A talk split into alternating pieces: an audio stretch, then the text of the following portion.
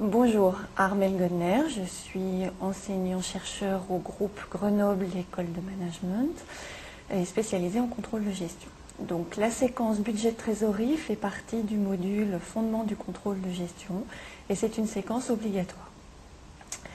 Alors, budget trésorerie, pourquoi en parle-t-on dans un cours de contrôle de gestion? Puisqu'en fait, la trésorerie est gérée par des trésoriers d'entreprise qui, dans les sociétés d'une certaine taille, sont bien des profils différents de ceux des contrôleurs de gestion. Eh bien, en fait, nous avons choisi d'intégrer ce module au module de contrôle de gestion, car le budget de trésorerie est indissociable du processus d'élaboration du budget, et nous allons voir pourquoi. Les enjeux. Eh bien, tout simplement, quand on commence à travailler sur un budget d'exploitation, je vous rappelle que dans le cadre du budget d'exploitation, un certain nombre d'allers et retours, ce qu'on appelle des itérations, sont faits entre les hypothèses et les décisions prises par les différents managers, qu'ils soient commerciaux, production, euh, logistique, services centraux, j'en oublie très certainement, peu importe. L'ensemble des décideurs et des managers doivent arriver à une proposition budgétaire cohérente entre elles. Il n'est pas question évidemment d'envisager de vendre des produits que la production serait incapable de produire et que les acheteurs ne pourraient pas non plus acheter sur le marché. Donc l'ensemble de la proposition doit être cohérente et doit amener à un résultat d'exploitation considéré comme satisfaisant par les dirigeants et les actionnaires. Tout ceci nécessite un certain nombre d'allers-retours et un processus qui est souvent très coûteux en temps, euh, mais qui amène l'ensemble de l'entreprise à s'interroger sur ce qu'elle peut faire l'année suivante. Lorsque ce processus a abouti, c'est-à-dire qu'on arrive, à une proposition cohérente amenant un résultat satisfaisant, on croit avoir terminé Eh bien non. C'est le moment où se pose la question maintenant du budget de trésorerie. Alors pourquoi? Eh bien tout simplement parce que avoir un résultat satisfaisant, ce n'est pas suffisant. Il faut aussi que l'entreprise soit sûre d'avoir les moyens financiers cette fois de financer ce projet. Il ne faut évidemment pas que l'entreprise se trouve en situation de dépôt de bilan en cours de route, tout simplement parce qu'elle n'a pas vérifié en termes de trésorerie qu'elle pouvait, au moment où cela est envisagé, euh, se permettre d'acheter et de financer tout ce qu'elle a prévu de faire dans le cadre de son hypothèse d'exploitation, euh, dans son hypothèse budgétaire.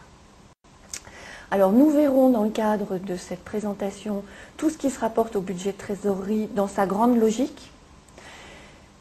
Et nous ferons, dans le cadre d'une euh, application chiffrée, nous ferons le lien entre le résultat, la trésorerie, et le bilan, puisque le bilan,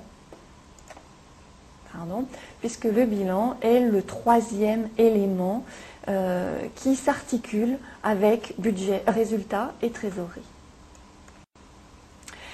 Alors, budget trésorerie, de quoi s'agit-il exactement? Eh bien, la définition que l'on peut en donner, c'est que c'est une simulation, puisqu'on parle de budget, chiffré, puisqu'on est dans le domaine financier, qui fait le point des entrées et des sorties prévisionnelles de liquidité. L'image qu'on peut en avoir est très simple, c'est vraiment celle d'un compte bancaire. Mon solde bancaire est-il positif, est-il négatif? Ce n'est que cela. Ou sera-t-il positif ou sera-t-il négatif? Alors l'enjeu majeur de ces prévisions de trésorerie, c'est en fait euh, de s'assurer qu'à tout instant, l'entreprise sera en mesure de payer ce qu'elle a à payer. Car lorsqu'une entreprise n'est pas en mesure de faire face à ses engagements, parce qu'elle ne peut pas payer ses fournisseurs, qu'elle ne peut pas payer ses salariés, qu'elle ne peut pas payer l'État, ses impôts, ou les organismes sociaux, les charges sociales dues euh, au titre des salariés, eh bien dans ce cas, l'entreprise se trouve dans ce qu'on appelle une situation de dépôt de bilan. Et chacun sait que quand on est en dépôt de bilan, eh euh, l'avenir de l'entreprise n'est plus assuré. Certaines entreprises pourront effectivement continuer leur activité parce que des solutions seront trouvées, mais un certain nombre d'entre elles disparaîtront ou seront absorbées par une autre société, souvent dans de très mauvaises conditions. Et tout ceci, on peut se trouver en situation de dépôt de bilan alors que l'entreprise en elle-même est rentable. C'est-à-dire que lorsqu'elle vend des produits, elle les vend à un prix supérieur à ce que ces produits lui ont coûté. Mais à un moment donné, elle n'a pas d'argent parce que cet argent est immobilisé ailleurs. Et donc l'entreprise n'a pas l'argent pour payer ses engagements. Alors, elle se trouve en situation de dépôt de bilan. Donc il est essentiel de bien comprendre la différence entre le résultat d'exploitation de l'entreprise et la trésorerie. Ce sont deux notions très proches, très liées, mais qui sont bien différentes. Et l'un est à vérifier, bien sûr, il faut un résultat suffisamment positif pour que les actionnaires continuent à croire en cette entreprise et souhaitent qu'elle perdure, mais il faut également une trésorerie suffisante pour qu'à tout instant l'entreprise puisse honorer ses engagements. Alors comment fait-on pour élaborer le budget de trésorerie? Un premier élément très important, c'est d'avoir bien en tête que contrairement à ce qu'on fait quand on élabore le budget d'exploitation, lorsqu'on fait un budget de trésorerie, on travaille au mois. Lorsqu'on travaille sur le budget d'exploitation, on peut se contenter de travailler à l'année. Finalement, c'est sur l'ensemble de l'année qu'on veut s'assurer qu'on va gagner de l'argent. Mais lorsqu'on travaille en trésorerie, on a besoin de travailler au mois. Pourquoi? Si on pouvait, on, on, essaierait de travailler de façon encore plus précise. Mais pourquoi? C'est tout simplement parce que si on travaillait à l'année, sur l'ensemble de l'année, et notamment à la fin de l'année, on pourrait avoir un solde positif, mais qu'à un moment donné, la situation de l'entreprise ne permet pas de faire face à ses engagements. Donc on fait des calculs beaucoup plus précis que euh, simplement sur l'année, enfin à la fin de l'année, de façon à s'assurer qu'à tout instant, ou en tout cas assez souvent, l'entreprise sera en situation de payer ce qu'elle a à payer. Tout ceci impose bien sûr du coup que euh, les éléments et les décisions prises dans le cadre du budget d'exploitation, finalement, soient également mensualisés. Alors maintenant, poste par poste, comment les choses fonctionnent-elles? Le raisonnement est finalement assez simple. Prenons l'exemple du traitement des ventes. Dans le cadre du budget d'exploitation, ce qui va nous intéresser, c'est ce qu'on appelle la réalisation de la vente. On considère que le chiffre d'affaires est réalisé dès lors que les produits ont été livrés et que le client a été facturé. En exploitation, à ce moment-là, le travail est terminé et donc le chiffre d'affaires est considéré comme étant réalisé comptablement parlant. Pour ce qui concerne le budget de trésorerie, par contre, ce qui est intéressant, c'est le paiement du client. Tant que le paiement n'a pas été effectué, le solde bancaire de l'entreprise n'a pas bougé d'un iota, même si on a livré et facturé énormément de clients pour un montant très important. Donc en trésorerie, la seule chose qui est intéressante, c'est le paiement du client. Les achats de matières premières, c'est rigoureusement la même chose. Dans le cadre du budget d'exploitation, ce qui va importer, c'est d'avoir été livré, donc d'avoir reçu les marchandises, de s'être assuré qu'elles étaient conformes à ce que nous attendions et d'avoir été facturées. Souvent, nous ne payons pas euh, nos factures au comptant, mais avec un délai de 30, 60, voire 90 jours. Donc en trésorerie, ce qui nous importera ne sera pas la réalisation de la dépense, mais le paiement au fournisseur. Le moment où le compte bancaire de la firme est impacté par un mouvement. C'est rigoureusement la même chose que quand vous allez au supermarché, que vous achetez euh, ce qu'il vous faut pour le mois à venir. Si vous payez en carte bleue, vous avez effectivement fait une dépense dès que vous sortez avec votre caddie plein. Factuellement, vous êtes moins riche qu'avant, mais votre compte en banque n'a pas bougé tant que la carte bleue n'a pas été débitée. Les stocks et variations de stock maintenant. Eh bien, en budget d'exploitation, ce qu'on va prendre en compte, c'est la variation de stock. Vous le savez, pour le calcul du résultat, ce qui nous intéresse, c'est ce qui a été consommé comme matière première. Donc, on s'intéresse aux mouvements qui ont affecté les stocks. Pour ce qui concerne les produits finis, c'est pareil. Ce qui nous intéresse, ce ne sont pas les produits, le coût des produits qui a été fabriqué, mais le coût des produits qui a été vendu. Et donc, pour cela, nous avons besoin de voir quelle a été la variation de stock de produits finis. Pour ce qui concerne le budget trésorerie, par contre, les variations de stock n'ont pas d'impact. Quand vous commencez à manger euh, les spaghettis que vous avez stockés dans votre placard chez vous, votre compte en banque ne bouge pas. Il a bougé à l'instant où vous avez payé vos achats. C'est bien sûr la même chose pour les entreprises. Dernier exemple, l'achat de matériel et son usure. Dans le budget d'exploitation, vous le savez, ce qui est important, c'est bien la dotation aux amortissements des matériels qu'on utilise, puisque si un matériel est prévu de fonctionner pendant 5 ans, on répartit ce coût sur les produits qui utiliseront ce matériel pendant les 5 années. En trésorerie, par contre, les choses sont très différentes. Il n'est pas question de dire au banquier qu'on lui paiera son matériel tous les mois sur 5 ans, à moins qu'un emprunt euh, n'ait été fait en conséquence, mais ça c'est une autre histoire. Donc en trésorerie, on paye le fournisseur de matériel comme prévu, peut-être au comptant, peut-être au bout de 2 à 3 mois, mais à l'instant où on le paye, on le paye en entier et donc le budget de trésorerie est impacté du montant total de l'achat de ce matériel.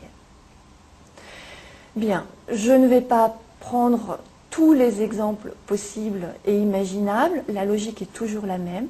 Budget d'exploitation, c'est à l'instant où on reçoit, où on vend, où on utilise euh, le matériel, que les coûts sont pris en compte. Budget de trésorerie, c'est exclusivement au moment où il y a entrée ou sortie d'argent du compte bancaire.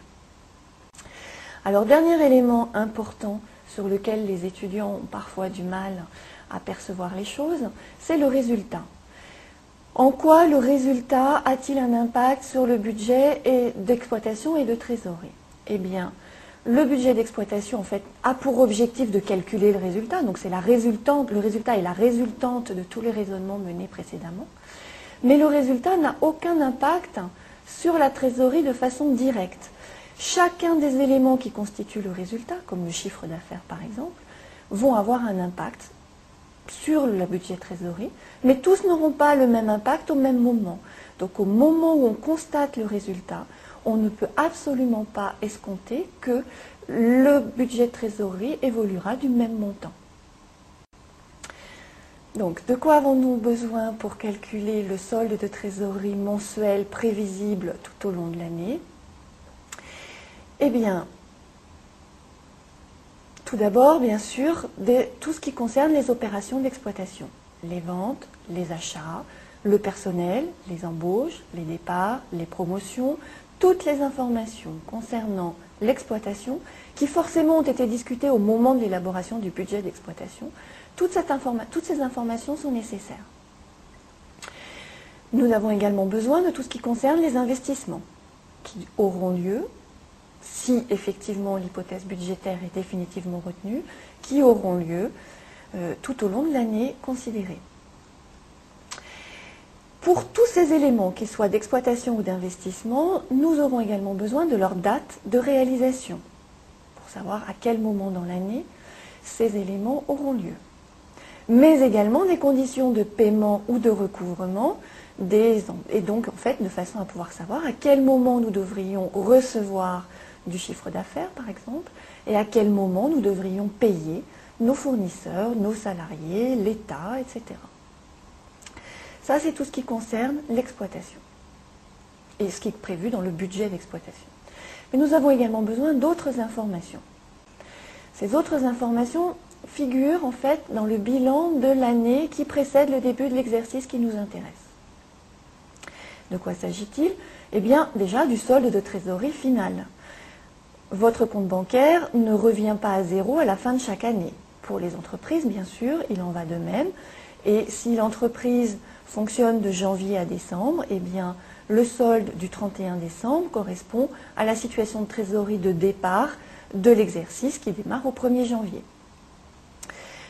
On a besoin de savoir de combien il est pour ensuite voir à la fin de ce même mois de janvier de combien il sera compte tenu des mouvements. On a besoin également d'avoir un certain nombre d'informations sur les engagements financiers de la firme, les emprunts qui sont à rembourser ou l'argent qui est déjà placé et qu'on pourrait récupérer si besoin est à un moment donné. Les comptes clients et les comptes fournisseurs à la fin de l'année N-1 qui vont avoir un impact sur le solde de trésorerie des premiers mois de l'année. Alors, je vous propose un graphique qui vous permettra de mieux comprendre les choses. En haut, ce sera, on va mettre ce qui concerne l'exploitation et sur le graphique du dessous, ce qui concerne la trésorerie. Donc en exploitation, imaginons une vente qui aura lieu au mois de novembre, admettons 1000 euros. Donc si l'entreprise est payée à 60 jours, alors cette vente permettra à l'entreprise d'augmenter son solde de trésorerie seulement sur le mois de janvier de l'année suivante. Comment fera-t-on euh, au niveau des comptes annuels? Le bilan eh bien, est là pour ça. Le bilan qui est fait au 31 décembre est fait pour enregistrer justement ce que l'entreprise doit et qu'elle devra payer au début de l'année suivante, et ce que l'entreprise a comme créance qu'elle recouvrera au début de l'année suivante. Donc, il est très important, quand on travaille sur la trésorerie, de bien penser à aller chercher dans les opérations qui se sont déroulées à la fin de l'année précédente et qui figurent dans le bilan, les informations nécessaires concernant les recouvrements et les dépenses qui auront lieu au début de l'année. Autre opération à prendre en compte, eh bien, tout ce qui concerne les éléments financiers. Justement, tous les éléments qu'on vient de voir là vont permettre de calculer un solde fin de mois qu'on appelle avant élément financier. Si ce solde est positif, on va pouvoir faire des placements, auquel cas notre solde va, va se réduire pour s'approcher de zéro, puisque vous savez qu'en trésorerie, l'idéal est d'avoir un solde de zéro. De l'argent qui dort sur un compte en banque, c'est dommage. De l'argent qui manque, c'est encore plus dommageable, puisque euh, on, risque cette fois-ci d'avoir au mieux à payer des agios qui coûtent relativement cher. Au pire, donc, on est en état de cessation de paiement et là, les choses sont plus, plus graves. Donc, le but, c'est d'être le plus proche possible de zéro. Donc, si on a un solde positif, on va essayer de voir quels sont les placements qu'on pourrait faire qui nous permettraient à cette fois-ci d'obtenir des intérêts qui viendront gonfler notre solde de trésorerie, la richesse de l'entreprise. Si au contraire nous avons un solde qui apparaît comme devant être négatif, eh bien, à partir du moment où on le sait à l'avance, on peut aller voir le banquier et s'entendre avec lui pour qu'il nous prête de l'argent si on peut lui faire la démonstration que nos besoins sont ponctuels et qu'on pourra les lui rembourser dans un délai qui lui paraîtra raisonnable. Donc les autres opérations à prendre en compte pour vraiment finaliser nos soldes de trésorerie mensuels, eh bien, ce seront donc les nouveaux emprunts que nous aurons dû faire peut-être pour financer euh, une acquisition de matériel, par exemple. Ce sera les nouveaux remboursements d'emprunts correspondant à ces nouveaux emprunts, puisqu'en général, on commence à rembourser dès le mois suivant un emprunt. Ce sera les paiements d'intérêts ou d'agio concernant les emprunts ou les découverts, si on, s'est entendu avec le banquier pour un léger découvert pendant une courte période. Ce seront les recouvrements de produits financiers, cette fois-ci, si on est capable de faire des placements. Les placements de liquidité, si on dit, eh bien, je vais acheter des SICAV pour 15 jours parce que euh, nous avons de l'argent disponible pendant 15 jours. Et enfin, mais ça, ça ne concerne que le début de l'exercice, les versements de dividendes lorsque l'entreprise euh, a réalisé sur l'année précédente un résultat suffisant et qu'elle a décidé de remercier les actionnaires en leur versant des dividendes. Voilà. Donc tous ces éléments sont nécessaires pour calculer le solde de trésorerie à la fin de chaque mois. Alors il y a un élément, un poste un petit peu particulier qu'il est euh, important que vous connaissiez si vous voulez pouvoir commencer à travailler sur des exercices. C'est ce qui concerne l'impôt sur les sociétés. Le paiement de l'impôt sur les sociétés est un petit peu particulier. Donc voilà comment les choses fonctionnent. Pendant l'année considérée, chaque entreprise paye quatre acomptes, qui sont donc des acomptes trimestriels, qui sont calculés sur la base du résultat fiscal de l'année précédente, la dernière information connue des services fiscaux. Donc, chacun de ces acomptes correspond à un quart de X%, alors j'ai mis X% parce que les taux varient d'une année sur l'autre, mais du taux total d'imposition euh, multiplié par le résultat fiscal. Donc en fait, un quart de l'impôt que l'entreprise devrait, devrait payer si son résultat de l'année qui va venir et qui est en cours est identique au résultat qu'elle avait réalisé l'année précédente. Évidemment, ce n'est jamais le cas. Donc ça, ce sont les acomptes qui sont payés pendant l'année N. Mais une correction doit être faite ensuite lorsque effectivement le résultat de cette année N est connu. Donc en général, dans les trois mois qui suivent la clôture de l'exercice. Alors cette correction, c'est ce qu'on appelle le solde de liquidation. Cette fois-ci, on, on connaît le résultat réel, donc on peut calculer l'IS qui effectivement est dû euh, à l'État. C'est ce que j'ai appelé ici IS pour impôt des sociétés total. On compare cet impôt des sociétés total aux acomptes qui ont déjà été versés. Et si l'entreprise doit encore plus d'argent, eh bien, elle paye le solde de liquidation. Sinon, l'État le lui rembourse. Alors on peut regarder ça sur un exemple. Ici, donc l'exercice que j'ai appelé FISCA, dont vous avez l'énoncé un petit peu plus complet dans le poli de cours euh, sous l'intitulé, bien sûr, euh, budget de trésorerie. Donc, on prend l'exemple d'une entreprise dont le bénéfice sur l'année précédente avait été de 1 million d'euros. Les acomptes se payent au 20 février, 20 mai, 20 août et 20 novembre. Alors ça, ça dépend du moment où l'entreprise clôture ses comptes. Donc bien sûr, dans tous les exercices que vous aurez à faire, nous vous donnerons cette information. Donc pour chacun de ces trimestres, l'entreprise aura à payer, si le taux d'imposition est de 33 un tiers pour cent, 1 million d'euros, qui est le résultat, fois 33 un tiers pour cent, ce qui permet de calculer l'impôt sur les sociétés totales que ce qui serait dû par cette société. Et on divise par 4 pour que euh, ce paiement puisse se faire sur la base de 4 trimestres. Donc sur chaque trimestre, l'entreprise aurait à payer un acompte de 83 333 euros. Admettons qu'à la fin de l'année, on constate que le bénéfice n'a été que, pardon, a été au contraire de 1 million Si le taux est toujours effectivement de 33 un tiers pour cent, l'IS dû est cette fois-ci de 366 666 euros. Ce n'est pas ce que la société a payé au titre de ses acomptes. Donc il y a un solde de liquidation à calculer, l'impôt total dû, 366 666, moins les acomptes, 83 333 x 4, puisqu'il y a eu 4 acomptes. Et donc l'entreprise doit encore payer 33 334 euros. Donc là maintenant, vous avez toutes les informations sur tout ce qui est à prendre en compte et comment on peut prendre en compte ça, on doit prendre en compte tous ces éléments dans le cadre du budget trésorerie. Maintenant, voyons comment budget trésorerie, compte de résultat et bilan s'articulent entre eux. Vous avez un tableau qui, sous forme graphique, essaye de représenter tout cela de façon beaucoup plus précise dans le polycopier de cours qui vous a été distribué. Ici, je vais reprendre simplement les principaux éléments. Le compte de résultat prévisionnel, c'est aussi euh, ce qu'on appelle de façon plus abrégée le budget d'exploitation. Le compte de résultat prévisionnel, donc, ce sont tous les éléments qui sont pris en compte pour calculer le résultat d'exploitation de l'entreprise.